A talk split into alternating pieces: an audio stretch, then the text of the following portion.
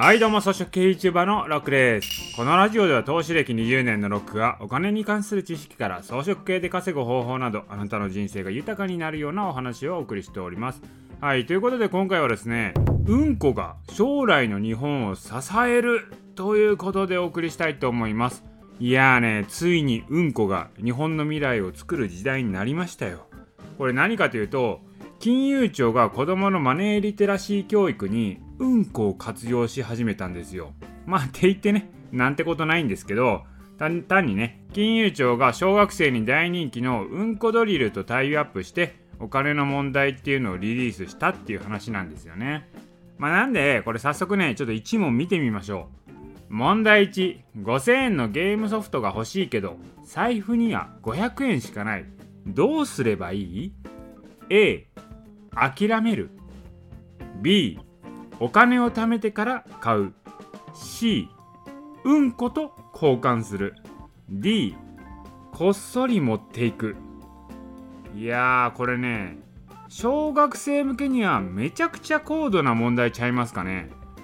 500円で5000円のゲームソフト買うにはどうすればいいかと。あと4500円必要じゃないですか。でもこれパクったら捕まるでしょ？じゃあ4500円どうするかですよね。これ4500円稼ぐしかないですよね。じゃあどうやって稼ぎます？どうやって4500円稼ぐか。うーんなるほどね。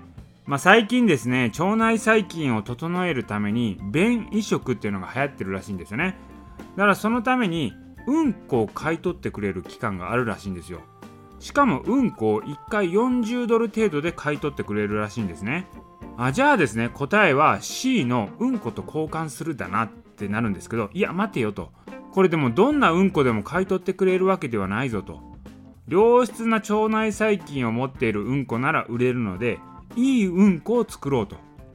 そのためには腸内環境を良くするために健康に気を使っていい食べ物食べていい生活する。そしてうんこの質を上げようと。それでうんこを売ってゲームソフトを買おうと。っていう感じでこれ問題を答えるのにここまで思考しないと答えが出ないんですよ。いやこれはね小学生には難易度高いでしょう。でもねこのうんこドリルはお金の知識だけでなくて要はマーケティングセンスと健康意識まで改善できるっていうねドリルになってるんでいやめちゃくちゃすごいですよねこのうんこドリル。金融庁がタイアップしたうんこドリル。いやこんな教育ツールね未だかつてなかったんじゃないのかなと思いますよね。もう、いや、これ皆さんもぜひともね、お子さんがいらっしゃる方はですね、まあ、お金に関するうんこドリルをやってみてはなというふうに思います。